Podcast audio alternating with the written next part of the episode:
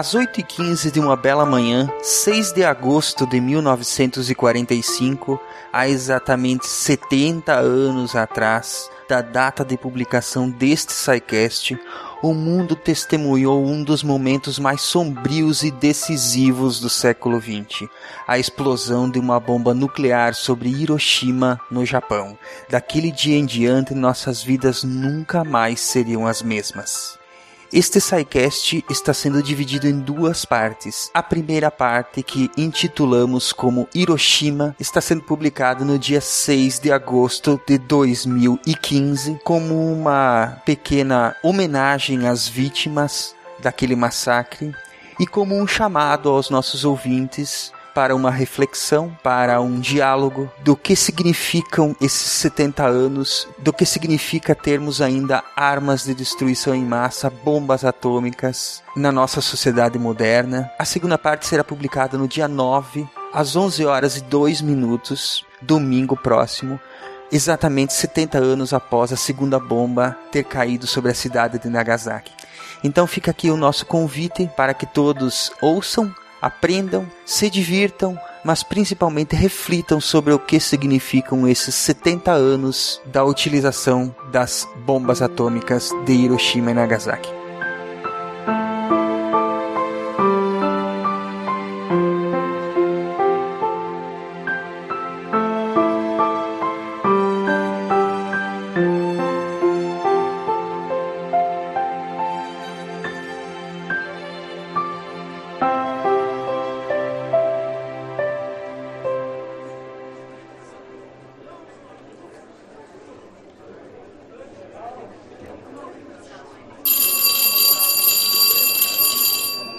Boa noite, turma. Pronto para uma prova surpresa? Que hoje eu não tô muito bom humor, não. prova surpresa? Caramba! Assim do nada? Assim? Ai, ai, ai. Hoje é prova surpresa. Quero saber quem estudou aqui sobre os 70 anos da bomba atômica. Quero saber aí quem, quem prestou atenção na aula passada. Mas para começar, vamos fazer essa chamada aí. André, O professor André não veio, disse que ia mexer em uma centrífuga, um negócio assim. esse vai rodar na próxima vez. Blue Hand, Professor, eu não vim não, quando tô afim de fazer prova surpresa. Estrela. Presente. Hum, essa estava escondida até agora. Piadinhas. Marcelo, Presente, querido professor. Mário, O professor conhece o Mário? É Vai. que ele é aluno novo, não sabia nem que tava na chamada. e o senhor conhece o Dunha? Conhece ó. É da outra turma. Muito bom. Matheus, Presente, professor. Ronaldo, Presente? Silmar. Presente contente, professor. Vamos explodir algumas coisas hoje ou não? Vamos vocês que vão ser explodidos, vamos lá. Já começou passando a, a, a folha pautada. Hoje o negócio vai ser difícil. Ma- Mas, professor, mas, professor, qual que é, o- é, o que, que vai cair na prova hoje? Lágrimas. Exato.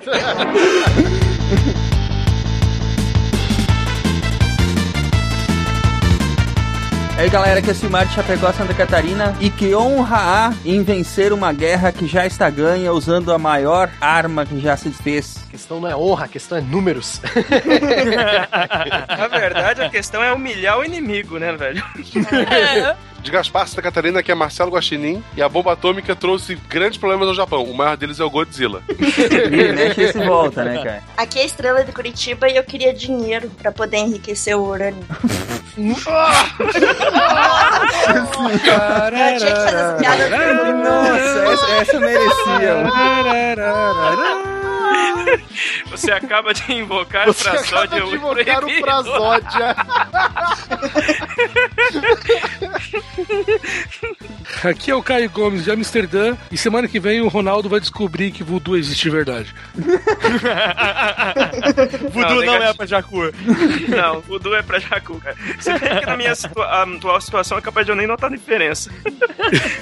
E aí, pessoas? Aqui é Matheus, o professor Barbado de Curitiba, Paraná. E Tenoreika Banzai! Banzai! Agora aperte a tecla SAP. Longa vida ao imperador! É. Achei que era meu objetivo era a conquista. aqui é o Ronaldo de São Paulo e Now I became Death, the Destroyer of the Worlds. Eu Não, sabia que alguém ia usar essa frase. Não podia terminar sem, né, cara? Godzilla e essa frase era obrigatório. Damn you, Oppenheimer! Vocês estão ouvindo o SciCast, o podcast sobre ciência mais divertido da internet brasileira. Science World Beach.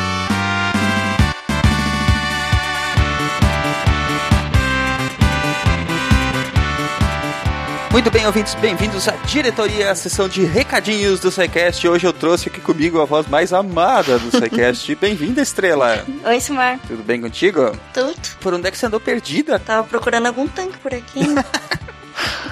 O pessoal ainda não deu um jeito de dar um tanque. Não, é difícil, Ah, mas tá logo logo o Patreon, né? Alcança os objetivos, sobra um dinheirinho trocado. Vou fazer um catarse pra comprar o tanque pra Estrela. Mas vamos lá, Estrela, já que te, te encontramos de volta, fala para os nossos ouvintes quais são as nossas redes sociais. O nosso Facebook é facebook.com.br podcast. O Twitter é twitter.com.br podcast.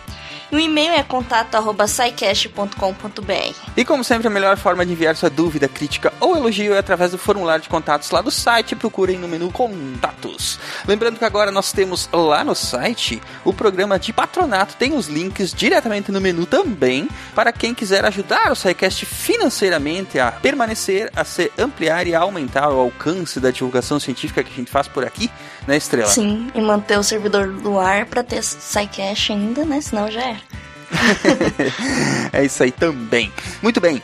E obviamente que a gente também usa esses valores para melhorar o SciCast, para ampliar a, a divulgação que a gente faz em outras mídias, né? Sim. E ações, né? E outras coisas que vão aparecer aí ao longo do tempo, para que o SciCast ganhe mais repercussão, ganhe mais público e possa cumprir a sua missão, que é, afinal de contas, levar a ciência de forma divertida para mais e mais pessoas, né? Sim.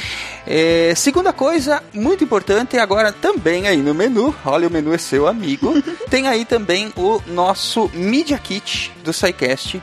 Para quem quiser saber como anunciar qualquer produto, empresa ou serviço aqui no SciCast, tem aí o Media Kit com as principais informações sobre download, sobre é, estatísticas do SciCast, sobre o público do SciCast, né? Tá tudo aí no Media Kit. E no post desse episódio, assim como no post de qualquer episódio, tem aí os contatos do nosso setor comercial. Vocês vão falar lá com a Juliana, nossa querida Jujuba. Isso. Ela vai analisar aí junto com vocês qual a melhor forma de fazer esses, esse, essa vinculação de marcas, produtos, serviços, etc, né? E a Ju- Juliana que está cuidando da conta do SciCast para o mercado publicitário. Ah, Jujuba é demais, né? A Jujuba é gente boa. é um doce de menina, como eu gosto de dizer. É, um dia eu vou gravar com ela aí no SciCast. É, vamos ver se a gente coloca vocês juntas, né? Uma hora dessas.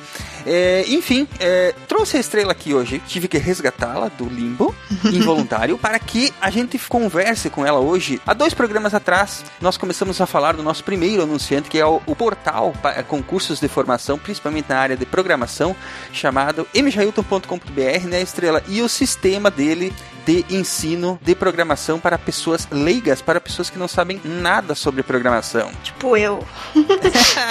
Ia lhe perguntar agora, Estrela, você sabe alguma coisa sobre programação? A única coisa que eu sei de programação é o que eu aprendi no SciCast, viu? Então, conversamos lá com o Jailton e tivemos uma ideia sensacional de fazer um follow-up para ver se a Estrela aprende a programar com o curso do Jailton. O que, que você achou dessa ideia, Estrela? Ah, é- nossa, eu acho muito legal isso, porque a gente. Não que eu não- nunca me- tenha me interessado por programação, né? Mas sempre falta aquele incentivo de você ir estudar sozinho, né? E correr atrás. E agora, tipo, com um curso tão bom desses, né? Tem que aproveitar. Ao menos é o que a gente espera, né? É o que a gente tem, tem observado, porque a gente foi lá analisar a ferramenta do, do Jailton, né? O Jailton, que aliás é, é ouvinte do SciCast, né? E a gente foi lá analisar como é que são os cursos dele, qual é o método que ele usa, e podemos observar ali que ah, o método de ensino dele é bem bacana, se chama o método Ágora, em que ele, ele divide os assuntos, pega um assunto grandão, né? E divide ele de forma que ele tenha um início, um meio e um fim, para que você aprenda como se você estivesse aprendendo uma história. Então você vai aprender a programar como se você estivesse lendo uma história, como se você estivesse aprendendo algo que tem início, meio e fim, e que as partes fazem sentido e que o todo também faz sentido. É, ele mesmo diz que o, ele é um curso pra transformar em profissional, né? Não é um, algum assunto específico que nem tem pela internet, assim, você vai aprender só uma parte. Esse não, é um curso completíssimo. Exatamente. Ele começa do básico, básico mesmo, ensinando principalmente as, os rudimentos do, do que é programação, do que, do que é programar computadores, Uhum. né? E vai avançando até. Bom, o curso são, são 200 horas de curso, né? Sim. Então não é uma coisa pequenininha. A gente vai tentar fazer follow-ups com a estrela ao longo do tempo em que ela estiver disponível para fazer os cursos, né? E vamos descobrir lá no final, vamos descobrir ao longo do processo se a estrela realmente aprendeu a programar, né, estrela? Até eu virar um hacker e. invadir o SciCast. Vamos descobrir todos juntos o que vai acontecer com a estrela. Eba. Outra coisa interessante, né, estrela, é que você vai ter a oportunidade ali de aprender coisas que vão ser úteis para sua carreira como cientista, Sim. porque você é uma cientista e não sabe a programar. É, aliás, né, isso é. A minha irmã diz muito isso, que é muita falha da- das universidades não ter o básico de programação, porque qualquer assunto que se- for estudar precisa disso, né? Você meio que vive numa bolha se você não aprende programação. Eu vou te dizer que o aprender a programar ele vai, ele vai abrir o seu mundo de uma maneira bastante diferenciada, para não dizer muito marcante. Aham. Porque, parafraseando de novo o que o Steve Jobs falava, quando você aprende a programar, você aprende a dividir um problemão em vários probleminhas. E o problemão ele parece insolúvel, mas probleminhas são, são solucionáveis. Então eu, eu acho que principalmente isso. Você vai, você vai ver um- uma mudança na tua forma de pensar nas coisas, que ela vai ser imperceptível no começo, mas depois, conforme você vai é, se desenvolvendo, quando você vai aprendendo mais coisas, você vai ver que você vai interiorizar isso de uma forma que você vai começar a usar isso na tua vida, no teu cotidiano, de uma forma que você nem tem noção que vai acontecer. Olha até me emocionei agora. Mas é verdade, eu sou partidário dessa noção de que a, a programação não é só um- uma profissão, um, um conhecimento que você vai adquirir, mas é um estilo de pensar que você vai desenvolver, sabe? Uhum. Eva.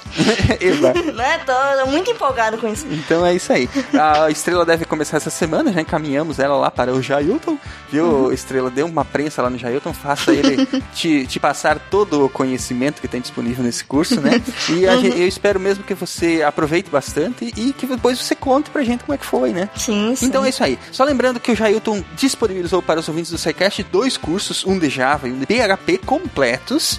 Aliás, vocês podem participar aí do concurso cultural que a gente bolou junto com ele para concorrer a um desses cursos. Tem os links aí no post, tem o link, mas também vocês podem acessar diretamente digitando aí no browser mjailton.com.br barra SciCast. Vocês vão cair lá na landing page que um hot site especial que o Jailton desenvolveu para os ouvintes do SciCast. E espero que todos aproveitem, espero que todos que estejam precisando de formação na área de programação, formação em outras áreas também, inclusive tem vários cursos gratuitos lá que vocês podem testar antes de adquirir. Espero que todos apreciem essa forma que nós estamos tentando é, de monetizar o SciCast sempre com produtos relevantes, com parceiros relevantes, né? E é por isso também que a gente está fazendo essa, essa coisa toda diferente, né? Não é só um anunciante, a gente, a, a gente eh, foi atrás de um parceiro e a gente vai mostrar através dos SciCasters, através das pessoas que colaboram com a gente, como é que é usar esse produto, esse serviço, essa coisa que os nossos parceiros estão disponibilizando junto com a gente, né? Então a Estrela vai fazer essa brincadeira, vai aí eh, aprender, tentar aprender esse conteúdo novo para a vida dela, né? E nós vamos todos descobrir como é que vai ser aí e todos vão ter eh, certeza se o curso é bom ou não. Pelo que a gente já ah, tentou acompanhar e já apuramos, os cursos são ótimos.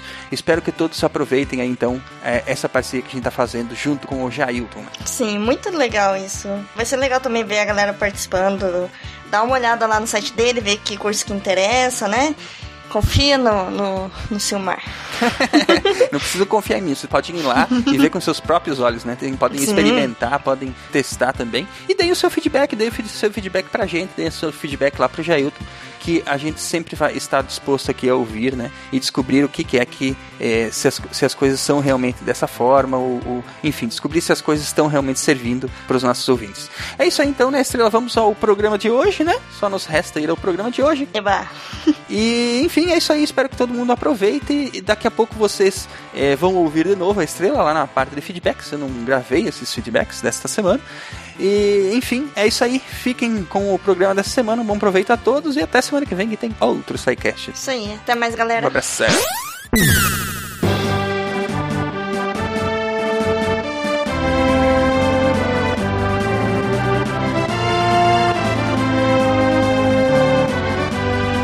Muito bem, gente. A pergunta da semana é: por que Hiroshima e Nagasaki? Por que não outras cidades japonesas? Por que, que elas foram escolhidas? Porque Tóquio tinha os Power Rangers, né? A pergunta é pelo seguinte: porque Hi- Hiroshima e Nagasaki não eram importantes militarmente, né? É, a questão é assim: a lista de cidades, se eu não me engano, era é, Niigata, Kokura, Hiroshima e Nagasaki. Por que essas quatro? Porque todas as outras cidades já estavam queimadas. Puta que pariu. Sério? Com exceção da capital. Cara, o general LeMay, que era o comandante das esquad- as- as esquadrilhas de bombardeiros americanos no Pacífico, ele chegou pro presidente, pro, pro, ah, pro Franklin Roosevelt, antes dele morrer, e pro Henry Truman, chegou assim, cara, não tem mais alvo pra queimar, velho. A gente já queimou toda essa cidade importante do Japão. Os caras estão construindo munição e, e fazendo espada com escombro já. É, Não, é tem Pra você por ter uma ideia, Silmar, pra você ter uma ideia, final de 1944, começo de 45, o Japão tinha perdido já. Ó, eu tô, tô- sendo bonzinho, tinha perdido 80% da capacidade industrial, cara. Eles ficavam muito putos com os japoneses, porque é, muitas cidades japonesas ainda é o modo clássico, cidade com casinha de bambu e papel. Então eles tacavam fogo na porra da cidade, e assim, um mês depois tinha a cidade de novo. Exato. Quando os caras voavam, não- não é aquela destruição que eles, que eles, eles queriam ver aquela destruição de não, estamos ganhando, estamos destruindo. E os caras voavam de novo e a cidade tava lá. E os, e os americanos estavam começando a ficar putos com isso, porque eles queriam queriam mostrar que nós estamos destruindo e não, não, não tava. Assim, os japoneses estavam se ferrando, mas eles não estavam mostrando, né? E o ego americano precisava que, que os caras estivessem mostrando, até porque os pilotos estavam ficando naquela de porra, caramba, a gente tá matando os caras, estamos queimando aqui pra nada, porque não tá, não tá adiantando nada. Mas eles tinham que ter aprendido que pra ganhar mesmo eles tinham que pôr fogo no- nos campos de bambu, entendeu? Aí não ia ter mais bambu pra reconstruir. O problema é que nessa altura do campeonato, a Segunda Guerra, pelo menos no, no Teatro Pacífico, era uma batalha de egos, né, cara? Com os Estados Unidos que queriam de todo jeito humilhar o Japão, o Japão não se, e o Japão não se dobrava porque o- a nação japonesa vinha de um histórico de mais de quase dois mil anos que não tinha perdido nenhuma guerra. Cara, E, e outra, eles têm Deus do lado dele, que é o imperador. mesmo que o imperador quisesse se render, ele não podia fazer isso. Não tinha condição nenhuma dele fazer esse tipo de coisa. Então, a, a parada ia ter que ir pra um fim que não fosse pra se render. Esse, se render é uma parada que não existia. O imperador japonês, ele veio de uma linhagem direta de Amaterasu, que é a deusa, a- uma das deusas mais altas do, do Japão, a deusa Sol. O Heroíta é um deus vivo. Uhum. Ele não podia se render, pois é. Quando é que quando o Japão se re- finalmente se rendeu, uma das coisas que o MacArthur impôs ao, ao, ao Hirohito era, era a declaração de humanidade. Ele recusa, ele renunciar ao posto divino dele, ele se portar como um humano. O que eu já li da rendição deles é que quando rolou a rendição, a primeira, quando caiu a primeira bomba, eles. é, alguns genéticos queriam se render, outros não. E o ele participava da reunião, mas ele não falava. Porque ninguém pode contradizer ele, porque você não contradiz um deus. Exato. Então ele ouve, mas ele ouve, mas ele não fala. Na segunda reunião, os genéticos estavam coisa, ele levantou e falou: Nós vamos nos render. Aí os genéticos pararam e falaram: Ok, eles fizeram a rendição e todos eles se mataram. Porque eles estavam contra. A opinião deles era contra do, do Deus. A primeira vez que o povo japonês ouviu a voz do, de um qualquer imperador que fosse, que foi o caso do Hirohito, foi a transmissão da rendição. Sim, que ele, que ele falou: fudeu, gente, fudeu. É, o, o único militar que não, que não se aceitou fazer o. O que não aceitou se, se suicidar, quer dizer, em termos, né? Foi o Tojo, foi o que era o primeiro-ministro da guerra, Hideki Tojo. Ele tentou se matar com um tiro do coração, fracassou, foi condenado e acabou na forca. Esse imperador que teve que, que engolir a derrota, ele, ele era pulso firme assim? Era firmeza ou era tipo um cara todo fresco, imanipulável? Ele é tradicional, o pulso firme. Ele é realmente.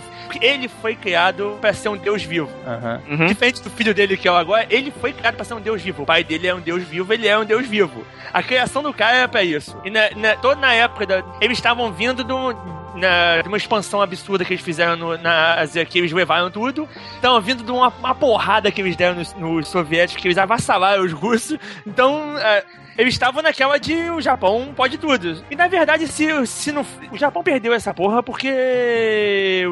A, a grosso modo, tanto eles quanto a Alemanha deram azar. Se, assim, se eles fossem menos sede opotes, fossem mais espertos e. Mas eles tinham levado. A gente até discutiu um pouquinho essa questão, né? Do porquê que o Japão tinha desesperadamente que ir à guerra, né? É. É, na- no, no programa que nós gravamos sobre o petróleo, né? Isso. Falamos um pouco sobre isso lá. Eles não tinham escolha, eles tinham que dar porrada dos americanos, eles não tinham mais, não tinham mais o que fazer. Mas então, só para nós eh, finalizarmos essa questão, Hiroshima e Nagasaki foi, foi alvo exatamente porque, primeiro, não tinha outro lugar para bombardear. Tinha Kyoto, que era era uma cidade industrial, que era ainda uma cidade que tinha muita, muita força, mas foi tirada da lista e Nagasaki entrou no lugar. Os americanos não iam bombardear Kyoto. Kyoto é uma cidade histórica, Kyoto é a, é a sede do Império, digamos assim, é a sede do Império é, Antigo. É a casa do Imperador. Os americanos tinham medo de detonar Kyoto e tornar impossível uma rendição. Uhum. Seria como você avassalar, por exemplo. Imagina que você avassalasse o Vaticano. Cara, você não consegue fazer a França se render, a Itália, não sei o que, avassalando o Vaticano. Isso não é uma boa ideia.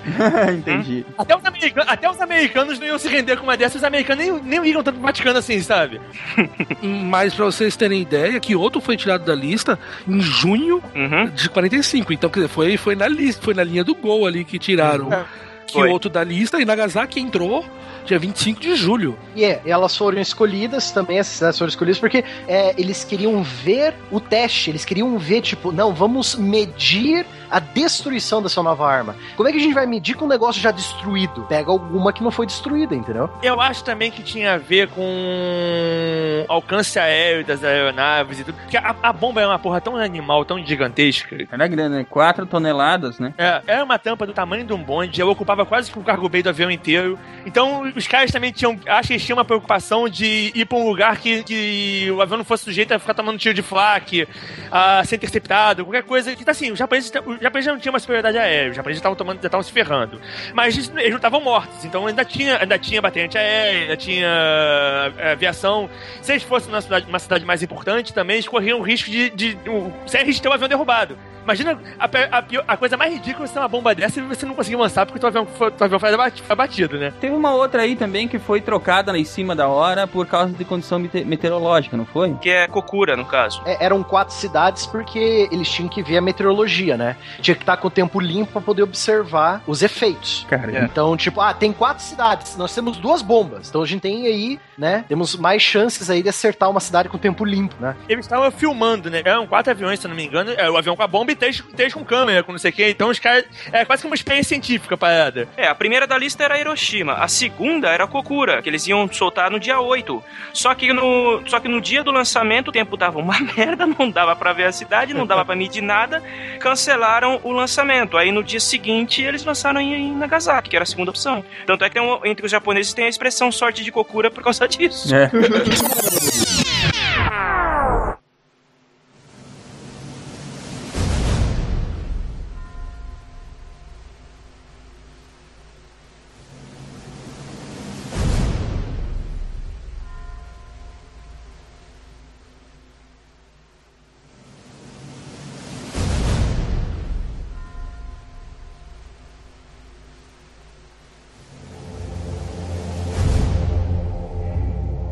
todo comandante militar que for honesto consigo mesmo e para aqueles com quem fala, admitirá que cometeu erros na aplicação do poder militar. Ele matou pessoas desnecessariamente, suas próprias tropas e outras tropas, através de seus erros, dos seus julgamentos falhos, cem, mil, dez mil, até mesmo cem mil mas nunca destruiu nações inteiras com um só golpe. A moral da história é: aprenda com seus erros, não os cometa de novo. E é o que fazemos. Talvez cometemos o mesmo erro três vezes, mas não uma quarta vez. Porém, não existe esse período de correção de erros com as armas nucleares. Você faz um erro, um mau julgamento e você destruirá nações.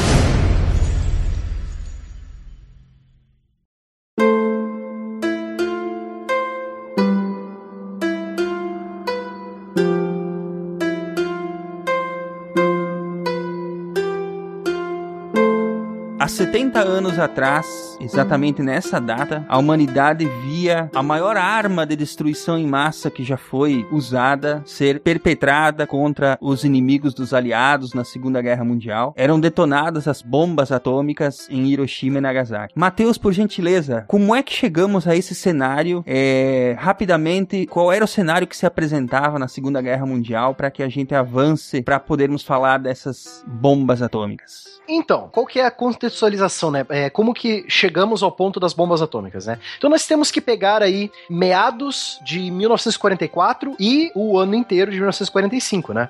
Então nós temos aí é, como que estava o cenário da guerra. Nós, nós já estávamos na etapa final da guerra, que é quando nós temos o dia D, em 6 de junho de 1944, os aliados já abrem uma terceira frente na Europa, né? Contando que a primeira era a frente russa, a segunda é a frente italiana, que estava parada por causa das montanhas. Essa terceira frente vem para ajudar os russos, meio que atrasada, né? Que os russos já estavam pedindo faz tempo. Na verdade, veio para tentar, tentar chegar junto com os russos para ver se os russos não levavam tudo, é, né? Também, Exato, exatamente. né? Porque, É. na verdade, o Stalin não pediu ajuda, não. Verdade. Os russos falaram, beleza, vou levar essa porra toda então. Já que vocês, já vocês não vão fazer nada, vou, vou ganhar essa porra sozinho. Os russos estavam pedindo isso, Blue Hand, em 1941, 42. Eu falei, abre essa porra dessa frente aí. Aí os caras demorando, demorando, demorando. Ah, é? Eu vou levar tudo sozinho. Os americanos, a princípio, se concentraram no Teatro do Pacífico, né, cara? Já que vocês não vão fazer nada, vou fazer, faço eu e vou, vou levar Berlim sozinho. É. Aí o Churchill bateu no ombro do Roosevelt e falou: Ó, isso vai dar merda. Vai dar merda. Falando no- nos nossos queridos amigos eh, russos, uns 16 dias depois do dia D, eles começaram uma, uma outra gigantesca operação própria deles, que até o momento o front estava estagnado, eles estavam planejando tudo isso. Eles começaram a Operação Bragation, em 22 de junho de 1944. O que é a Operação Bragation? Ela é a operação para libertar a Bielorrússia, os países bálticos, então ele está indo pelo norte, ele libertar a Polônia, né? A Ucrânia já estava toda eh, liberta, eles já estavam na fronteira com a Romênia, eles já estavam invadindo a Romênia, aí veio essa Operação Bragation para liberar o fronte norte. O fronte sul estava ok, vamos pro fronte norte, né? Os russos. Uhum. Aí em setembro de 1944, já nessa. é, você tem que imaginar que o avanço russo, a partir da Operação Bragation, é o chamado rolo compressor, cara. Os russos não pararam. Eles organizaram um exército lá de 10 milhões de soldados, acho que, acho que 10 mil tanques, 4 mil aeronaves, 1 milhão de canhões e não pararam, cara. Na hora que a Luftwaffe perdeu a superioridade aérea, acabou a brincadeira. As fábricas passaram a produzir sem parar, então as fábricas, a fábrica dos russos funcionava e a dos alemães não, porque os alemães estavam tomando bomba, bomba direto. Aí Sim. acabou, acabou a brincadeira, porque é, ao mesmo tempo que os russos conseguiam fazer tanque de boa, os alemães não conseguiam fazer porra nenhuma. É. Não adiantava nada eles terem tanques tão superiores quanto os Panzers e os, e os Tigers se eles não conseguiam fabricar. É, se os se os alemães tivessem conseguido fazer quantidades russas de tanque, eles tinham segurado essa onda numa boa. Só que os russos conseguiam fazer tanque, eles não. Se eu não me engano, a cada, a cada um Tiger que conseguia sair da fábrica direito andando, você É. tinha já 12, 13 T-34 na linha de frente já. Pois é, e, e as fábricas tomando bomba toda hora. A, a operação Dambuster dos ingleses, que aqui destruiu os- o- as, as represas, avassalou as fábricas alemãs e avassalou duas, duas siderúrgicas grandes da, da Tyson. Então os caras estavam ferrados já, já, a guerra já estava perdida. Nós já estávamos em- eh, caminhando para o fim já. Então, em setembro de 44, aproveitando que a Operação Bragation estava libertando o norte da, do leste europeu, os russos começaram a, avançar em direção à Grécia, Albânia e Iugo- Iugoslávia, né? Para ajudar os partisans, né? Os, os guerrilheiros de lá. É. Beleza, isso é a Europa caindo já. Então a gente já vai assim pra a Alemanha já no, no- nos últimas, nas últimas ali. Se eu não me engano, em setembro de 44 já tínhamos os, os pracinhas brasileiros já lutando na Itália também. Uhum, já tava, acho já. que é, acho que é setembro já. É. Se eu não me engano, teve a Batalha de Camaiore. Acho que A cobra já tava fumando lá. a cobra tava fumando já. Acho que 1500 1.500 brasileiros libertaram a cidade italiana de Camaiore em, em setembro de 44 já. Então a, a guerra tava acabando já. A Alemanha não tinha pra onde ir, ela tava totalmente cercada, tava arrebentada. Então nós estávamos nessa coisa de a guerra já está acabando. Gente, eles estavam sentindo isso, entendeu? Hum.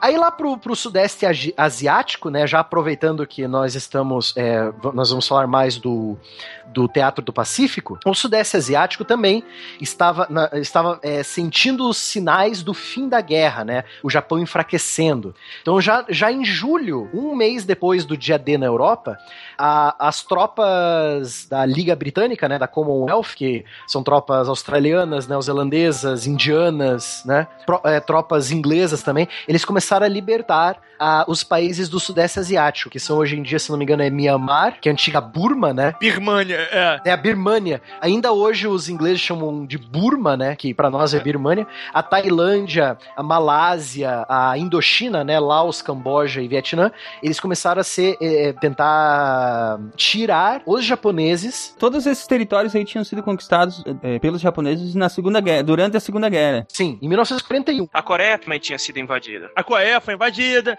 Eles, eles começaram a forçar os japoneses a voltar porque os japoneses começaram a, a, a não conseguir manter um teatro, um teatro de guerra tão grande, tão extenso.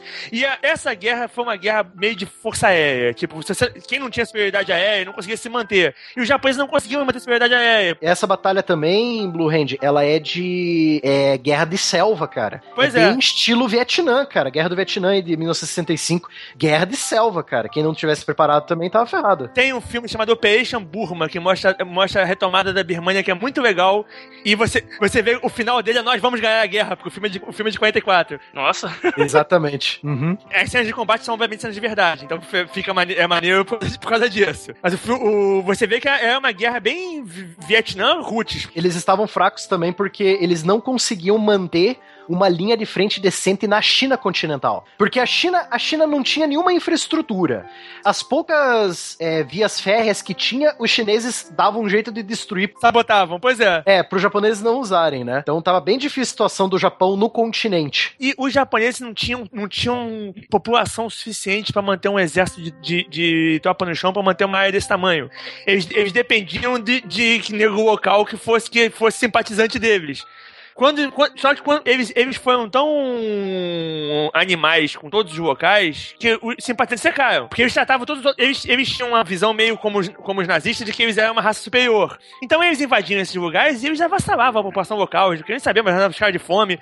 Então eles não conseguiam recrutar ninguém nesses lugares. Porque os caras todo mundo tinha, tinha ódio deles. Esse ódio vem até hoje. Se hoje tu chamar um chinês japonês, tu tá. É uma ofensa terrível. Pô, Se você fizesse coreano, você vai tomar muita porrada. Então, os- como é que os caras iam conseguir manter tropa no chão com os- deles morrendo e eles sem conseguir botar gente, gente nova? Sem contar fazer equipamento, fazer tudo, fazer avião. A indústria bélica japonesa não tava preparada pra pra esse tamanho de guerra, cara. É, pois é, foi um passo muito maior do que a perna, assim, em termos de. Eles poderiam ter conseguido dominar essa parada toda num, num intervalo de 20, 30 anos. Mas no intervalo que eles fizeram, é, é inviável conseguir manter a parada, ainda mais com a, com a, a grosseria que eles fizeram. Os alemães, bem ou mal, ainda, consegui- ainda conseguiam pegar aliados nos países onde eles invadiam. Franceses lutaram pelos alemães.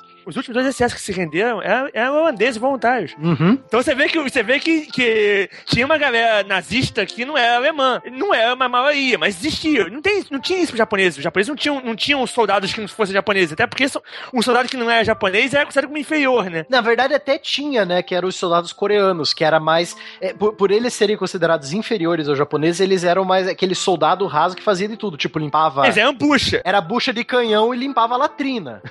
Pois É, é. no fim da guerra ali, quando já foi já os ataques no próprio Japão, tinha tropa civil, com mulher inclusive. sim. Esquema Guerra do Paraguai. Porque os caras. Não, não tinha gente. Já tinha morrido todo mundo, ué.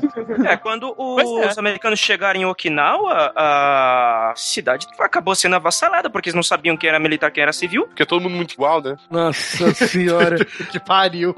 Eu tava me segurando. A gente fala do- dos coisas dos, dos crimes de guerra dos outros, mas os aliados também não eram, não eram for, guerra é guerra. Os americanos não sabiam quem era quem também não se importavam, né?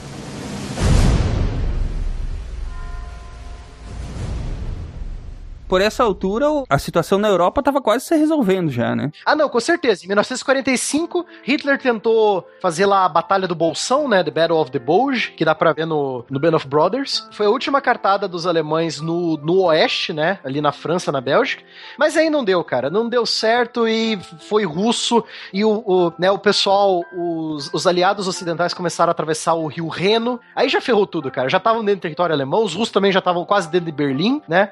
Aí nós tivemos tivemos aquela reunião, a conferência de alta, né? No, perto do Rio Oder, bem perto de Berlim, por sinal. A batalha tinha. Acho que tá, ainda tava rolando a batalha quando a conferência de alta tava. Tava rolando ainda. É. Tava assim. E a, a conferência foi basicamente aí, o mapa tá aqui, eu vou passar minha caneta onde eu quero e vocês passam a caneta onde vocês querem. Sim, a conferência de alta ela dividiu tudo, cara. O que que, o que, que ia ser influência da Rússia, o que, que ia ser influência dos Estados Unidos, da França, do Reino Unido. Dividiram tudo, cara. E a batalha rolando, tipo, a, a 30 quilômetros a batalha rolando dentro de Berlim ainda, sabe, cara? Uma coisa bem. É, mas já é nítido que ia rolar tanto que a- quando, quando rola o contra-ataque em, em a ideia que você, que você tem olhando aquilo é que, na verdade, devia estar rolando por trás alguma, alguma tentativa diplomática de, de rendição. É nítido que, que aquele contra-ataque não servia pra porra nenhuma. Ninguém ia fazer um contra-ataque daquele de bobeira. Então, de- provavelmente foi, pra- foi pra ganhar tempo. Foi, pô, a gente faz uma tarde aqui, a gente ganha um tempo, enquanto isso a gente vai tentar fazer uma rendição aqui pra, pra gente não se ferrar. O Hitler queria uma, uma resolução política, né? Na verdade, ele queria que os aliados ocidentais parassem de lutar com ele pra ele tirar todas as tropas do Ocidente e mandar pra Rússia. Porque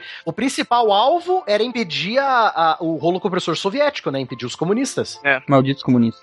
Malditos comunistas. Ele queria parar de tomar porrada dos americanos pra ele poder dar porrada nos russos. Então, aí em 8 de maio, Berlim é tomada, a guerra acaba. 8 de maio de 1945, a guerra acaba na Europa. Os alemães assinam uma rendição incondicional, todas as batalhas na Europa acabam. O problema é que o- no Japão, né, lá no, no, no- no Pacífico, a treta ainda tava rolando. Tava quente o negócio. né? Não, tava super quente ainda. Tipo, a guerra. é, é, a gente vai falar depois, os planos de invasão do, da- do próprio arquipélago japonês, Silmar, tava jogando o final da guerra pra 1946, cara. Final de 1946 eles estavam jogando o final da T- guerra. Tanto que, bom, acabou a guerra na Europa, nós ainda tivemos mais três, três a quatro meses, né? Ah, com certeza, até a- agosto. De, de batalhas aí, aí no, no- na frente oriental, né? É, porque o Japão se recusava a, a se render. Não ia se render de jeito nenhum. O imperador não podia se, se render incondicionalmente. Mesmo uma rendição normal também não ia ser meio difícil, ia ser meio difícil de rolar. Eu não tô entendendo essa é isso que você tá, que vocês estão falando. Por que que não ia rolar? Imagina que não Jesus,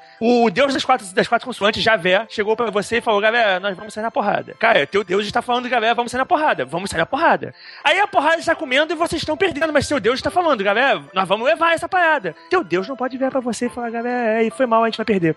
Exato. Aí você troca Deus pelo imperador. E tem a questão também que aqui eles estavam achando que estavam tomando porrada, mas na visão deles, os programas de rádio tudo, É, pois é. os Estados Unidos estavam se fudendo muito mais do que eles. A propaganda de guerra ah, japonesa era completamente diferente. Eles diziam para a população que eles estavam ganhando a guerra. O Kai me fez lembrar, tem uma frase do general Kuribayashi, do, do filme Cartas de Ojima, que ele fala assim: não, nós vamos segurar Iojima até a frota combinada chegar. Aí vem um coronel e falou: Mas o senhor não sabe? Não sei o quê. A frota combinada foi destruída.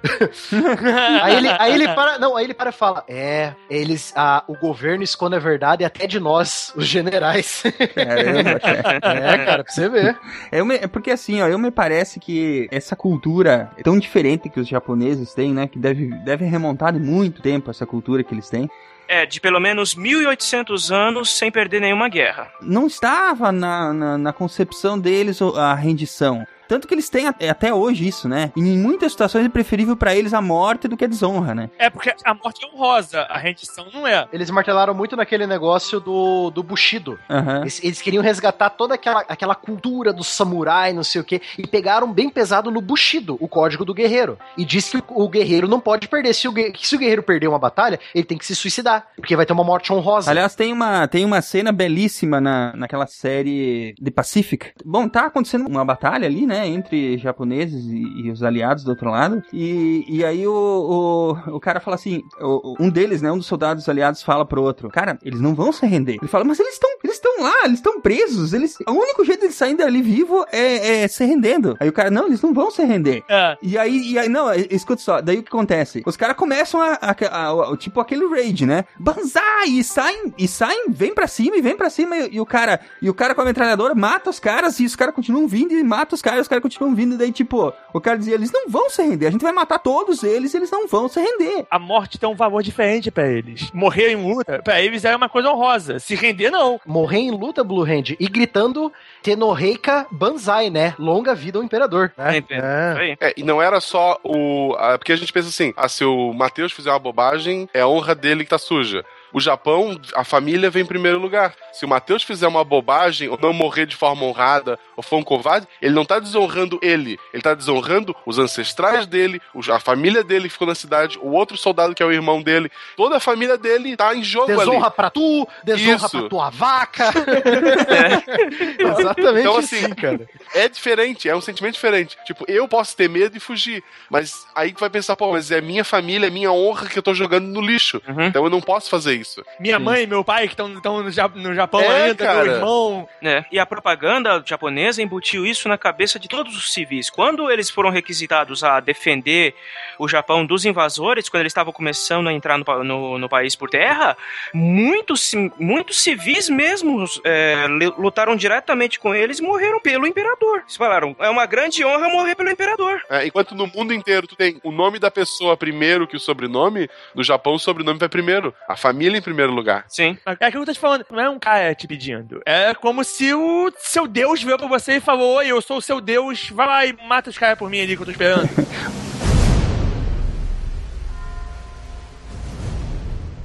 Bom, mas a vontade divina, ah, nesse caso aí, não adiantou É. muito, porque realmente os aliados continuaram avançando, avançando, E avançando, né? continuaram bombardeando e queimando todas as cidades. É, e daí a gente cita outro, outro grande pensador que é Deus fraco.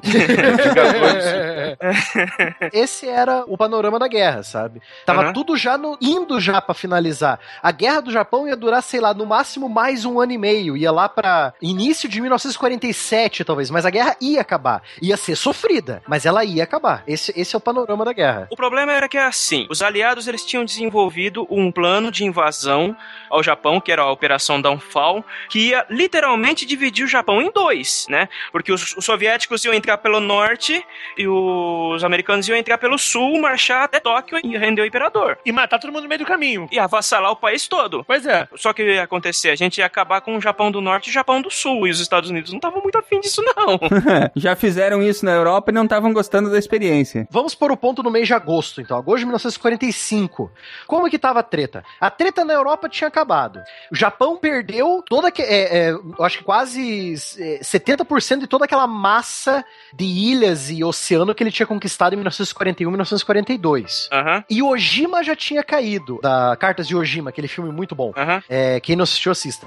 Okinawa já estava caindo também, se não me engano, a briga em Okinawa estava rolando. A Marinha Japonesa tá em frangalho. A Força Aérea, então, pouco que sobrou, os kamikazes estavam derrubando, né, cara? Pois é. Ima- Imagina, cara, você tinha a indústria é, aeronáutica japonesa tentando fabricar aviões para combater os aliados e, e de, repente eles têm a, a genial ideia, não, nós vamos jogar nossos aviões contra os porta-aviões, contra os porta-aviões deles, né? Ah, tá bom, né? Que que- e daí a gente vai tirar mais avião da onde? Mas, mas aí, aí, se você for parar pra pensar de um modo, do modo totalmente sem coração, mas do modo prático, a ideia de você usar um cara como kamikaze é uma ideia muito inteligente. é, praticamente é. Os caras tinham um míssil teleguiado que era guiado pelo melhor cérebro que tinha na época, uma pessoa. Exato. O japonês. pois é.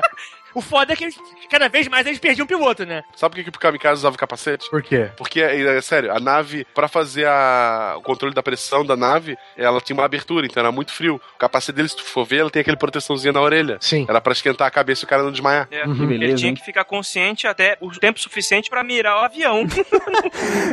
Tinha que ficar consciente até morrer. Essa aí é. A função dele não era morrer à toa, a função dele era destruir a porra do navio com o avião dele. Exato. Sim. Não é igual o cara também não morrer, não, não. Morrer é a consequência. A missão dele é destruir o cacete do navio com o avião.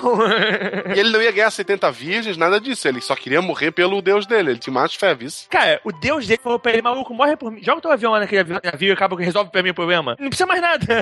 Sem contar que a Força Naval já tinha ido pro saco, né? O afundamento do Yamato é bonito de ver até hoje os vídeos, né, cara? Não só a naval, como toda a parte de pesca, a parte de transporte de comercial mesmo, grande parte ia ser destruída. Eles estavam com fome, eles estavam ferrados. Essa, essa parte das batalhas navais é muito legal. Eu, eu- eu vou citar de novo The Pacific porque é muito, muito, muito, muito legal as, as coisas que aparecem ali.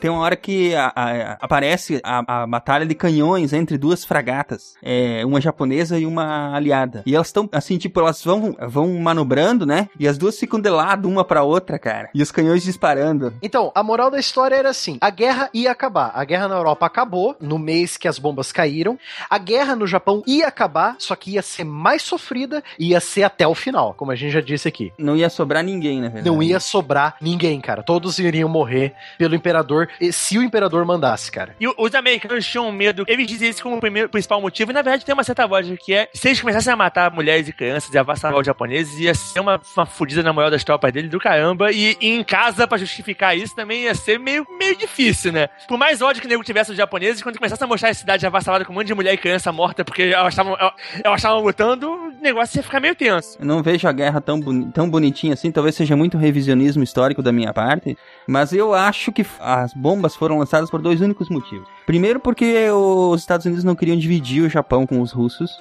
E segundo, porque se a guerra fosse durar mais, ia custar mais dinheiro, ia morrer mais gente dos aliados. Eles estavam um pouco se lixando com, com se ia acabar a raça japonesa, entendeu? Na verdade, eles mandaram a bomba só porque a bomba estava lá. tava pronta, né, cara? Precisava de um, de um teste. Eram pessoas que estavam uma guerra inteira fazer, querendo fazer uma arma dessa para poder fazer a arma deles, a arma final. Sim, 200 mil pessoas envolvidas para fazer a bomba. Nós vamos terminamos essa porcaria vamos usar? É, exatamente. É. Os caras não iam não usar a arma. É tipo aquele cara que vai levando, vai levando aquele jogo de Age of Empires 2 só pra construir a, a maravilha, cara, e ganhar o jogo pela maravilha. Pois é. Você já foi até lá, você não vai falar, não, não, agora eu não vou ganhar, não. Agora que eu já fiz, eu não vou. Não, os caras. E é, é a mentalidade dos caras. Todos aqueles caras eram militares. Eles, se fosse, de repente, todos, todos fossem civis, fosse uma galera pacifista, talvez até. Mas se fosse a galera pacifista, não tinha roubado guerra, né? Então. Exato, né, cara? Você prepara o maior trabuco que a humanidade já criou e entrega na mão de um general. Você acha que vai acontecer o quê? É hora de bater o pau na mesa.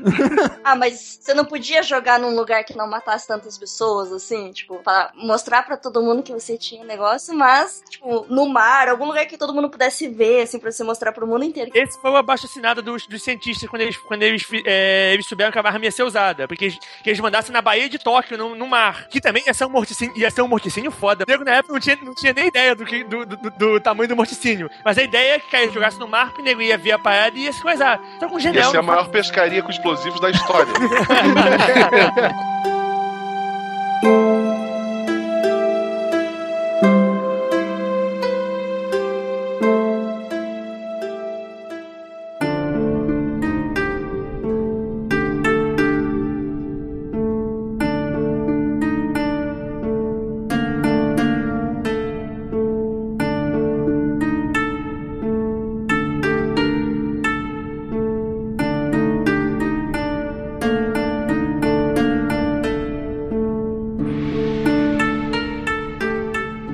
Mas eu gostaria que a estrela ajudasse a gente a contextualizar o que, que levou ao desenvolvimento da, das bombas, né? O que nós sabíamos do átomo, da radioatividade, enfim. Como é que nós chegamos ali? Então, apesar de fazer só 70 anos, né? Não, a gente, 70 anos atrás, não conhecia tão bem o átomo assim, né?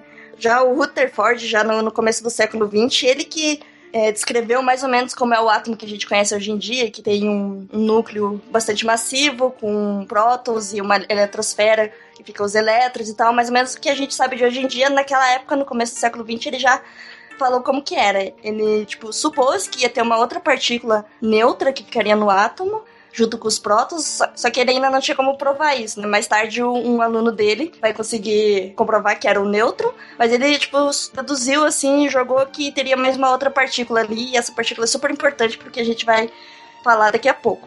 E ele também ele ganhou até um prêmio Nobel em 1908 porque ele estudou bastante substâncias radioativas, né? E um experimento bastante famoso dele foi a transmutação, que era você pegar um núcleo de nitrogênio e transformar em oxigênio. Ele bem que podia ter transformado chumbo em ouro, né? Ele tentou, vai por mim. Se o Newton não conseguiu, ele não ia conseguir. Transmutação, primeira coisa que eu lembro eh, quando eu escuto esse negócio é Fullmetal Alchemist, cara. Sim.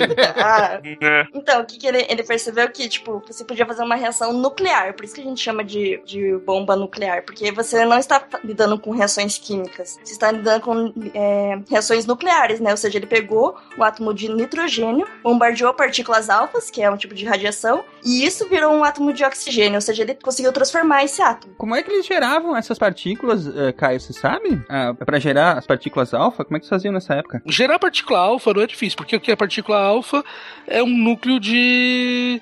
É. De hélio, isso.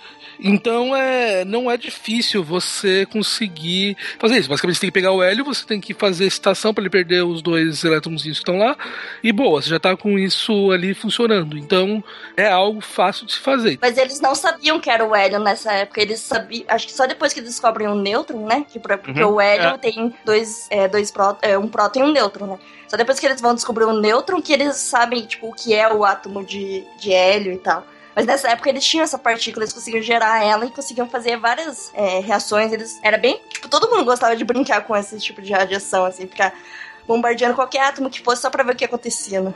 Que nem o experimento dele, que ele, como ele descobriu o, o, átomo, foi fazendo isso numa folha de ouro, né? Pra saber o que passava e o que não passava pela folha de ouro. Daí ele conseguiu deduzir como seria o átomo. Eles fizeram uns estudos sobre o átomo mesmo, né? Mas, mas e, a, a, além disso, tinha a questão da radioatividade, né? São detalhes. é, a radioatividade, né? Ela é conhecida desde a época dos raios-x lá que o Becquerel já fazia experimento disso, que ele conseguia impressionar em chapas fotográficas assim, tipo, é, por exemplo, sua mão, você conseguia ver seus ossos e tal.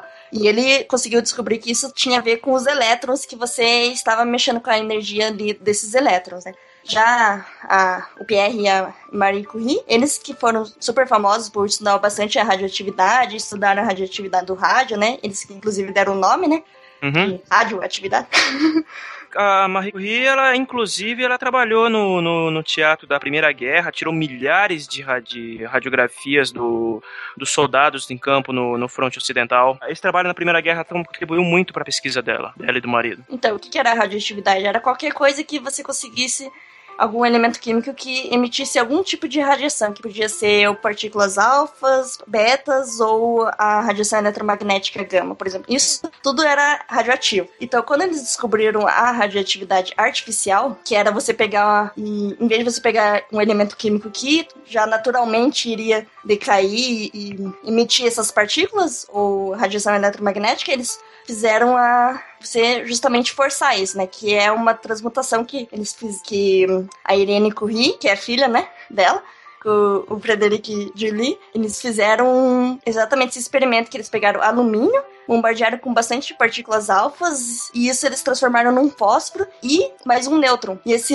nêutron que era tipo a radioatividade que ele fazia. Então, ou seja, eles misturaram, pegaram um elemento químico, bombardearam com um tipo de radiação e ele emitiu outro nêutron. Isso era tipo gerada a radioatividade artificial. É, no caso eles forçaram o decaimento do, do alumínio, né? De forma artificial, não é isso? É, na, é eles injetaram mais elétrons e mais prótons nele, né? Com mais prótons e e, nêutrons nele, e a partir disso que ele gerou o nêutron, né, que saiu livre. Uhum.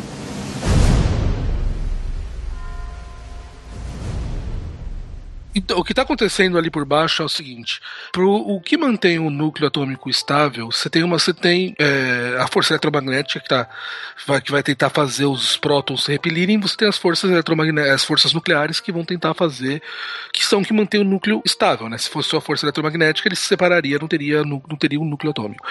E essa e, e, o ajuste ali é muito fino. Então, quando você tem um, os átomos, eles têm essa seguinte característica: você tem que ter um certo balanceamento entre entre nêutrons e prótons para que a força nuclear aconteça e ela não seja sobrepujada pela força eletromagnética. Quando você tem um, um elemento que ele é naturalmente radioativo, o que acontece? Existe um, é, um, uma certa instabilidade por aquele, pelaquela formação que ele tem. Já tem muitos nêutrons, muitos prótons e eles, e eles são naturalmente instáveis. O ponto de estabilidade é ali no ferro. O ferro é o elemento mais estável. Então, quando você. O, aquele. Sempre que você tem um elemento que tem mais prótons, ele é número atômico maior do que o ferro, sempre que ele perder, um, se ele, que ele soltar para fora uma partícula, soltar para fora essa partícula vai deixar ele mais estável. Ele vai perder energia por fazer isso e vai se tornar mais estável para aquilo lá. E quando ele é menor do que o ferro, ele ganhar um próton faz ele perder energia e ele se torna mais estável. Então, a tendência dos que são menores é querer aumentar nuclearmente, é querer aumentar o seu, sua, sua massa atômica e os que são maiores que o ferro é perder massa atômica.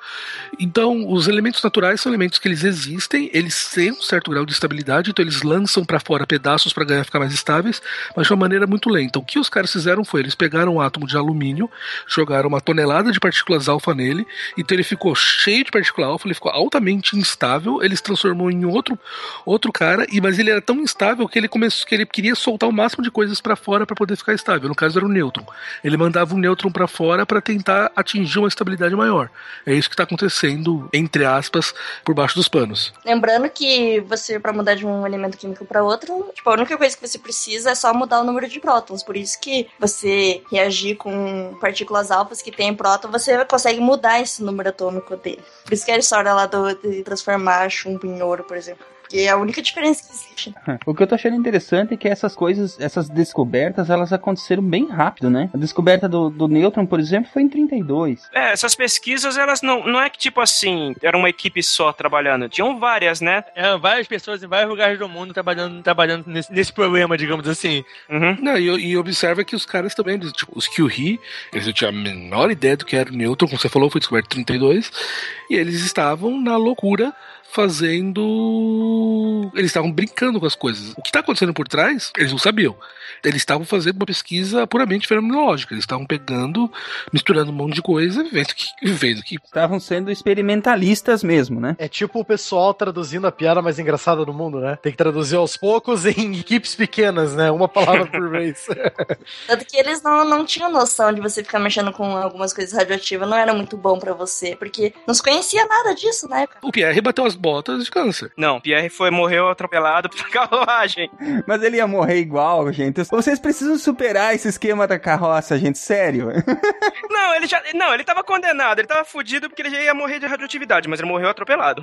é, mas ele já não tava muito bem ali, ele não tava. Não, não tava. Provavelmente ele morreu de, morreu de coisa porque já, já não tava bem, já não tava prestando atenção direito como deveria. É, só olha aí, pronto, chegamos a um consenso, tá? Ele foi atropelado porque ele não tava bem, ele, ele entendeu? Ele tropeçou e aí a, a carroça pegou ele. É, de qualquer jeito ele já tava ferrado. É carroça, é uma carruagem. é, era, era esses playboyzinhos de carruagem lá do outro fazendo é. racha, né? É, então, quando descobriram o neutro, né, que foi o aluno do Rutherford lá, que ele meio que o, ele era orientado, ele falou, ah, trabalha com esse negócio aqui, descobre o que, que é isso. Como todo orientador, né? Alguns anos depois, em 1932, ele ganhou o prêmio Nobel por isso, né, que ele descobriu o nêutron fazendo exatamente a mesma coisa. O, era o Chadwick. Ele pegou uma placa de berílio, bombardeou partículas alfas e transformou isso em carbono e nêutron. E ele conseguiu identificar essa partícula, que era neutra, né? por isso não tinha carga. É a partícula que não se importa. É.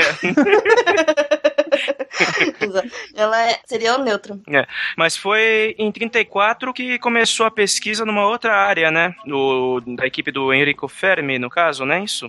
Sim, então, daí como eles descobriram essa partícula, eles quiseram fazer experimentos com ela. Então, qualquer coisa que eles ficavam bombardeando vários elementos químicos com ela para ver o que, que acontecia. E foi a história que eles fizeram de bombardear urânio com nêutrons e eles conseguiram ver que eles emitiam partículas beta, né? O Enrico Fermi, em 1934, conseguiu isso. Apesar disso, só seria lá explicada lá em 1938, lá pelos alemães, que foram os primeiros que conseguiram é, quebrar o átomo. E o que, que eles fizeram? Eles pegaram um urânio 238, 235, bombardearam com nêutron, e esse nêutron incorporou no urânio, ele ficou 236. E como o Caio falou, ele ficou muito instável. Para ele ficar estável, ele pegou e se separou é, em bário e criptônio. Além disso, gerou mais três nêutrons. Uhum. É, aí quando ele joga esses três nêutrons para fora, ele libera uma quantidade de energia meio absurda, né? Sim, porque para você quebrar o núcleo, né? Porque isso é tipo a ligação que existe ali é muito forte. Então, se conseguir quebrar ela, vai liberar muito, muita energia. Imagina de fazer isso de cada átomo, né? A estabilidade é no ferro. Então, como você está acima do ferro, então a, o, o, núcleo, a quantidade de energia do núcleo do, do átomo, dos dois átomos, é menor do que a deles juntos, que é diferente quando está menor do que o ferro, menor do que o ferro é a contrária relação. Então você, no momento que você você tinha lá o, o átomo, ele solta, ele se quebrava em dois, mais energia, que tava que a energia era o que? Eram os nêutrons que estavam saindo em alta velocidade você tinha o, esses nêutrons que estavam em alta velocidade, e se você está num ambiente que tem um monte de nêutron, de urânio 236, ele vai receber aqueles nêutrons e vão bater neles também. Então eles vão reagir da mesma maneira que o original. E isso vai um batendo no outro, batendo no outro. É, o, o pulo do gato aí é a reação em cadeia, né? É, é, ima- imagina uma mesa de bilhar, Só que com muito mais bolinhas, né? só que com muito mais bolinhas, né? E vai batendo uma na outra e. Na verdade, cada vez que bate, as bolinhas aumentam, né? Exato. Isso. Cada vez que bate, você sai mais três bolinhas. Então você, a rigor, você pode fazer mais três carinhas explodirem. Então você vai ter, na primeira relação, um nêutron sendo lançado, na segunda, três, nove. Então você tem uma explosão exponencial do número de nêutrons que vai consumir todo o urânio 236, que vai fazer umas toneladas de nêutron e vai aumentar exponencialmente a quantidade deles, até que você consome todo o material e para. É aí que para a reação. Aí que eles pensaram, isso pode ser usado como uma bomba, porque até agora, o que, que as pessoas faziam? Eles injetavam energia pra você juntar e formar um novo átomo. Agora você está quebrando o átomo, você está fazendo a fissão. Então, isso de você quebrar o átomo libera muita energia. É, e agora imagina uma quantidade considerável de urânio lançando numa reação em cadeia que acontece numa fração de segundo. O que, que você tem? Uma bomba camarada. A força que você tem ali no átomo são muito forte, né? Ali, do que tá tudo junto. Daí quando você quebra isso, libera muita energia. Tá, mas essa energia é produzida pelo quê? Não, é a liberação de energia. O fato do átomo manter o núcleo estável requer uma quantidade muito grande de energia. Pela força forte, né? Que energia é essa? É isso que eu quero saber. Que energia é essa? O que, que você tem? Você tem urânio 235. Então ele é um átomo que ele vai estar em equilíbrio, então ele é razoavelmente estável. Ele tem uma tonelada de nêutron, uma tonelada de, de, de, de prótons, uma caralhada de elétrons. Tá, tá todo mundo juntinho porque eles querem e pronto. É, essa família é muito unida, mas também muito agitada, essas coisas todas aí. A Globo já ensinou isso pra gente. É, e daí chega lá o, o Agostinho novo, que é o nêutron, e. E. Vai que eu tô gostando. né? É, então, Separa você- todo mundo. É, então, quando você tem o 236, ele é, um, ele é muito mais instável. Ele é um cara que ele é muito mais instável. E, e a chegada desse novo nêutron vai quebrar a estabilidade. Ele não, ele não consegue mais ficar junto. Na hora que ele vai ficar junto, você tem toda aquela energia que é o quê? A energia da ligação daquela galera toda que tá ali no meio. Eles estavam com as mãos dadas e de repente eles soltaram as mãos. Daí chegou o cara lá, dando tapa na orelha de todo mundo, se separou. E daí você vai formar dois novos átomos. O bário e o criptônio. né? Obrigado. Então você vai formar os dois. E daí o que acontece? Se você for, for contar a quantidade de energia que tem nesses novos átomos, energia atômica mesmo, você vai ver que a do bário, eu, vou, eu posso contar a quantidade de energia que tem dentro do bário, do, para manter o núcleo atômico. Aham. Posso contar a energia que vai ter dentro do Criptônio. criptônio, obrigado. Então você vai somar dos dois, você vai ver que isso é menor do que a que tinha originalmente. E a que sobra é, o- é o que vai pra. que vai estar dentro desses nêutrons ali. Então, se eu somar a energia atômica mesmo, se eu for pegar m vezes c quadrado do urânio, calculo toda a energia que tinha nele, e eu calculo a mesma energia que tem no bário, no criptônio mais o nêutron, essas três, desses três caras, é menor do que tinha originalmente no urânio. Então, essa diferença de energia, a energia ele- ela vai se manifestar como energia cinética nos nêutrons, que eles saem a alta velocidade, entendeu? Então, essa é a diferença. Por isso que eu falei assim. Ah, olha. essa explicação é uma. viu muito, assim, porque as explicações sempre ficam pela metade quando eu leio quando, ou quando eu ouço. Ah, fizeram a fissão do átomo e aí liberou um monte de energia. Mas de onde e pra onde, entendeu? Agora eu consegui entender. Equação clássica do Einstein. né? É. Isso é importante você entender, porque eu tô enchendo bastante o saco disso falando do ferro, mas é que é muito importante. Isso acontece se a gente tá acima do ferro. Abaixo do ferro, se eu tentar dividir um átomo abaixo do ferro, sei lá, nitrogênio. é, eu vou dividir o nitrogênio em, em dois átomos menores. A energia que vai estar no nitrogênio é menor do que a energia que vai estar Nos dois outros elementos. Porque ele precisa ganhar energia pra poder formar os novos. para poder formar os novos. Então, no nitrogênio, abaixo do ferro, você ganha energia. Se eu pegar dois átomos abaixo menores do que o ferro e juntar os dois, e daí sim ele vai, ele vai ficar mais estável tendo mais caras dentro. Então, quando eu junto dois caras, eu ganho energia. É o contrário abaixo do ferro. Acima do ferro, quando eu, quando eu junto dois caras, eu preciso pôr energia. Abaixo do ferro, quando eu junto dois caras, eu ganho energia. Então, abaixo do ferro, você faz fusão nuclear e acima do ferro, você faz fissão nuclear. Muito bem. Então essa é a diferença, assim, só pra poder explicar. Porque norma- isso é uma coisa que normalmente as pessoas es- não falam. Eu acho que todo mundo é sempre separar. Não. Se separa, ganha energia acima do ferro. Tanto que a bomba de hidrogênio, né? Você junta dois átomos de hidrogênio pra formar um de hélio. Você está juntando né, átomos muito leves, você vai gerar energia também, né? É, e gera bem mais energia do que na fissão. Um sol. É um teste tão bonito.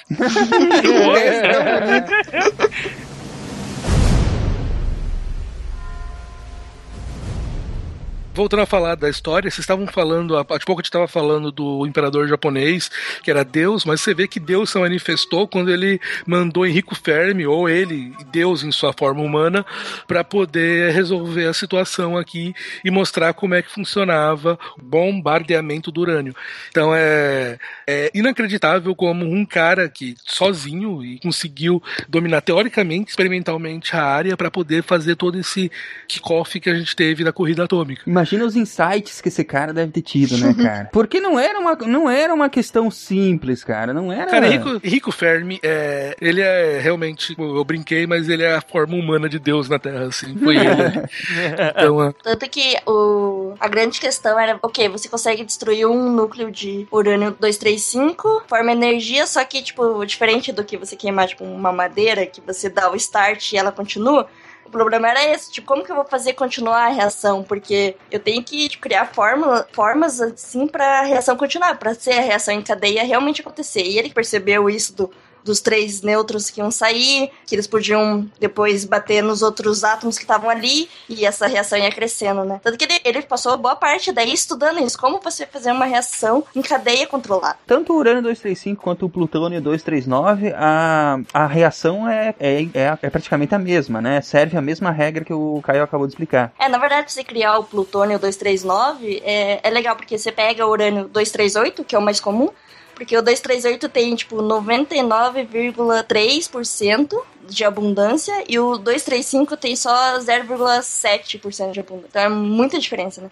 Mas se você pegasse o 238, que ele é mais, um pouco mais estável, né? Na verdade, ele tem decaimento beta lá, é alfa, mas demora bastante anos, né? Ele é um pouco mais estável. Você pode bombardear ele com nêutrons e ele não vai explodir, né? E isso que eles fizeram, eles bombardearam com nêutrons. Esse urânio 239 se é, teve um decaimento beta, né? E ele se transformou em Netúnio 239, que é muito instável também, e isso rapidamente se, tra se transforma em Plutônio 239. Então, tipo, Plutônio e Netúnio, eles são é, átomos tipo, artificiais. Eles não existem tipo, na natureza. Eles foram criados a partir do urânio 238. É, para conseguir plutônio, você tem que apelar para os líbios, infelizmente, né?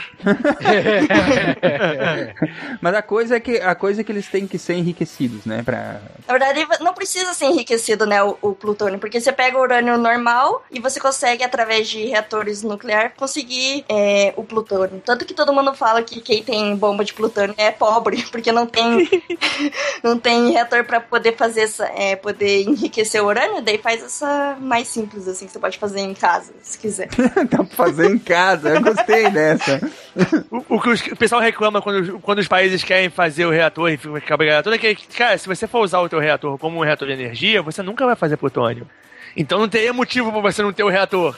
Aí toda aquela discussão é, pô, mas se. Mas ele pode botar, mas ele pode não botar, porque se, se você for. Tipo aqui Angra 1, se a gente usar Angra 1 normalmente, como ela foi feita, nós nunca vamos fazer plutônio nela. Ela nunca vai ser um risco de proliferação. A desculpa sempre é não, vocês podem botar o outro e fazer. E é essa que, essa que é sempre o cabo de guerra, quando foi o cabo de guerra agora com o Irã, é sempre o cabo de guerra com todo mundo quando, quando alguém quer fazer um retronuclear. Tanto que pra, pra gente gerar energia, né, a partir de reação é, de radioatividade, você não precisa ter muito urânio 235. Você tem, tipo, acho que 3%, 5% já tá bom pra você gerar energia. Mas pra você fazer uma bomba atômica, você precisa ter mais de 80%. É muita coisa. E, e a quantidade, quando você utiliza pra, pra enriquecer? Quanto que você gera? Então, a, a cada um quilo, você vai ter 7 gramas só.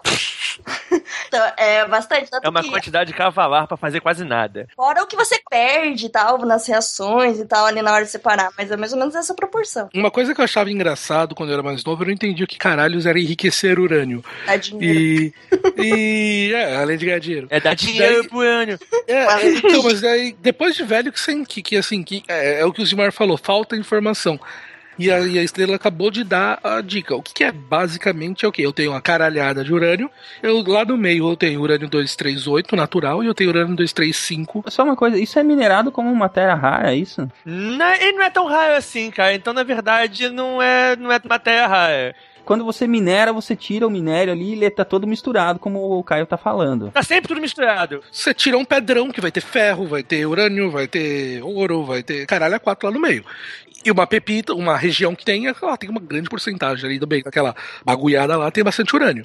Então o que o cara vai fazer, ele vai tirar e ele vai começar a tirar o que ele não quer. Então, o enriquecer é o que? É você pegar esse pedregulhão lá que tem e conseguir fazer uma reação que vai deixar só aquele tipo que você quer. E você vai se livrar do que você não quer. Então, a palavra enriquecer, no final das contas, é um termo muito técnico de um peneirão. Vai tá peneirando o negócio. E o, o urânio nunca, nunca é um, pedregulho, porque o urânio é sempre, é sempre um, um tipo areia monazítica. Que, aliás, é o, quando as minas normalmente que são de coisa são de areia monazítica, né? Que é, são, são vários elementos misturados incluindo, incluindo nem o urânio. Então essa é a física ostentação. é, física ostentação. Quando os cientistas descobriram o, a fissão nuclear e viram a quantidade de energia que dava para retirar da reação, algum militar bateu o olho na, uh, naquilo ali e falou assim: hum, isso, isso é interessante. Na, na, verdade, na verdade, não, hein? Acho que não, hein, Ronaldo? É. Porque eu, eu acho que quem procurou uh, essa brincadeira, que notou essa quantidade de energia, então, o, tinha assim: tinha o anjinho no lado esquerdo do, do ombro, tinha o, o diabinho no lado direito, entendeu? Uhum. Aí o diabinho falou no, no ouvido dele: ó, isso aí dá pra fazer dinheiro, é só você oferecer pros militares. Aí o cientista foi lá oferecer pros militares. O anjinho falou que ficou quieto? O anjinho falou: você pode pedir mais dinheiro. não, eu brinquei, mas foi assim mesmo, não foi? O, o na, na verdade, foi, foi, foi, um cientista, foi o cientista mesmo que levou isso para tentar apoio para financiamento, né? Porque é, para desenvolver a pesquisa ele precisava de mais grana. E onde é que tinha grana? Exato. É. É, o Leos Lizard, né? Exatamente. Só que, ele, só que ele levou pros britânicos. Sim, que ele era refugiado, né? Ele era húngaro, né? Refugiado. Da... Hum? Que ainda já estamos falando da corrida pela bomba mesmo, né? Que aí, aí nós já temos o cenário, nós já temos esse cenário, né? Que já se sabia todas essas coisas que nós acabamos de falar sobre a sobre o átomo, sobre a, os elementos radioativos, sobre o urânio, sobre o plutônio. E aí que realmente entra entra mais essa parte militar mesmo, né? A partir de 34 com o Léo Lizard, né? Porque aí entra o cenário britânico, entra o, cenário, o cenário da, da, da, própria bomba nazista, que também começou a ser desenvolvida, entra os, os, americanos na parada, né? É, os americanos entraram bem depois, na verdade, né? E principalmente depois do êxodo do, dos cientistas alemães pra, pra América, né? Ah, então, porque quando eles fizeram a fissão nuclear lá na Alemanha, ainda não tinha começado a guerra. Então, tipo, não tinha muito, é, ah, vamos esconder o que, que tá acontecendo, sabe? Porque daí foi liberada a informação. Sim, os, os próprios mecanismos da, da pesquisa científica já estavam ali distribuindo a informação, né? Porque era... Pois é, tava, tava rolando pesquisa científica normal. Papers eram publicados e tudo mais, e os cientistas iam trocando informação como fazem até hoje. A física sobre isso estava sendo inventada na hora. Então, assim, para um cara, para o pessoal que é cientista, a primeira coisa que o cientista pensa não é, aí, cara, eu posso matar pessoas com isso. então, os caras, essa ideia de eu posso matar pessoas com isso não passava para a cabeça dos caras, porque isso não é o, o, o, dia a dia deles, sabe? Isso não é o que interessa para eles. Sim, eles estavam eles estavam fazendo pesquisa de ponta e descobrindo coisas, formando teorias. Alguma hora alguém pegou esse tocou e falou, opa, isso aí dá para matar gente. é, tudo bem. É, só vamos deixar claro que, assim, mais uma vez, a ciência não é boa nem má, né? As, As coisas são o que elas são. O problema é o fator ser humano, né, cara? É. É, não, e, e, não tem nem. Cara, você fazer uma arma, sem sacanagem, você fazer uma arma não, quer, não, quer, não é nem bom nem mal. A arma é uma arma. O que você vai fazer com ela aí já são outros 500. Agora, assim, é claro que normalmente as pessoas que fazem armas estão dispostas a matar os outros com elas. Mas o, a arma em si é só uma arma. Não quer dizer, não quer dizer nada, não quer nem, dizer nem que necessariamente você esteja afim de mandar na cabeça de alguém. Bombas atômicas não matam pessoas, pessoas matam pessoas, é isso? é. e no caso, pessoas com bombas atômicas matam muitas pessoas. Pô, pra caramba. Enfim, continua a história do, do Lizard, aí digo, dos Lizard. Pô, o cara tinha tudo pra ser um vilão do Homem-Aranha e foi tirar bomba, né? Exatamente. É, tinha, pior que tinha. Pô, tudo ali. E ele virou um vilão de, qualquer, de alguma maneira, né? É, mas pô, o homem lagarto gigante é bem mais legal do que o cara que criou a bomba atômica. Por isso que ele foi trabalhar com energia atômica. É. Não tá entendendo a ligação aí, ó? Ele, inclusive, não tinha um braço e ele queria curar o braço dele com energia atômica, entendeu? Vocês que Os não Illuminati esconderam isso da gente. Isso. Isso. Como é que o Heisenberg entra nessa jogada aí? Então, o Heisenberg, aquele mesmo que a gente conhece. é... Careca, que usa um óculos e um... We need to... Metafetamina. Say my name!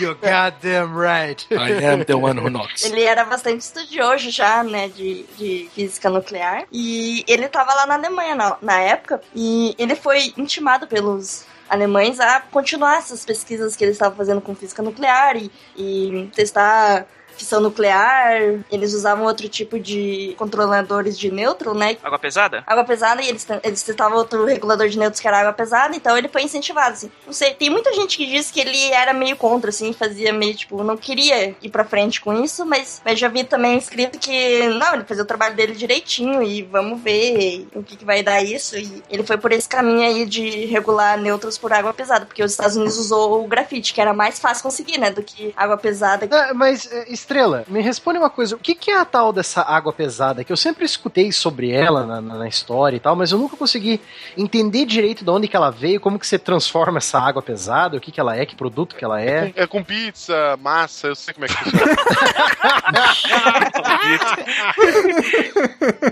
Você pega a água normal e alimenta ela com muitas calorias. Deixa ela uma semana comigo aqui pra você ver. ai, ai, ai, cara.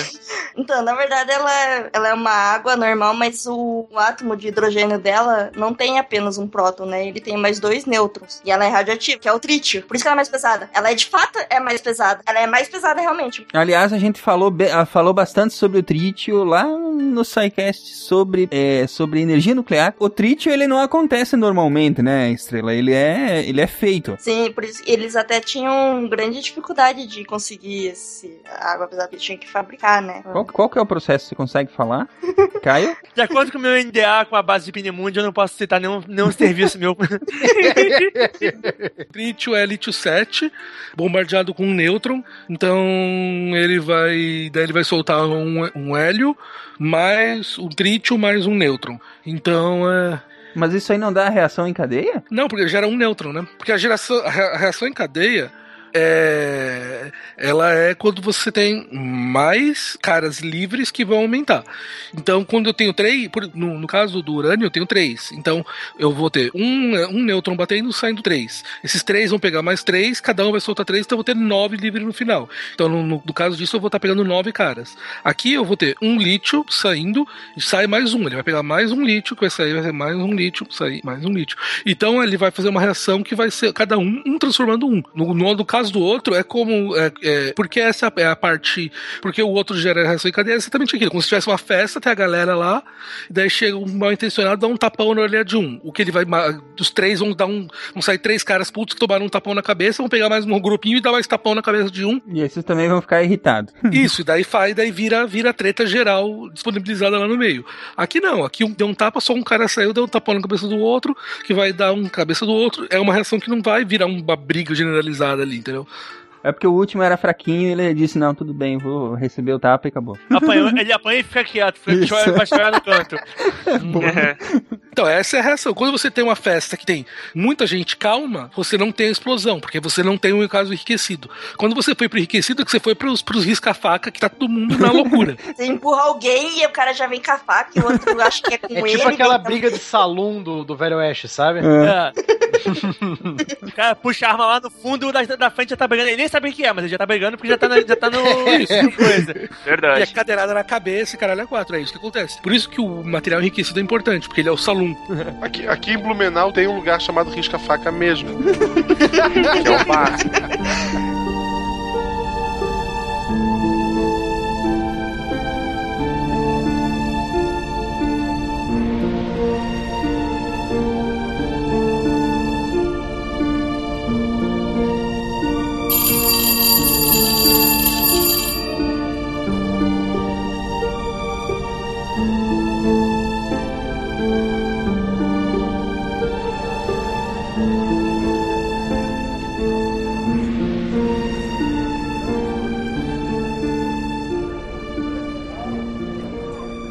Muito bem, ouvintes do SciCast, chegamos ao final da primeira parte do programa sobre as bombas atômicas de Hiroshima e Nagasaki. A segunda parte será publicada no domingo, dia 9 de agosto de 2015, exatamente 70 anos após a queda da segunda bomba atômica sobre o Japão, na cidade de Nagasaki. No mesmo horário também, às 11 e 02 da manhã, fica aqui o nosso convite para que todos lá estejam para continuar ouvindo o programa e continuar a reflexão junto conosco. Um abraço e até lá.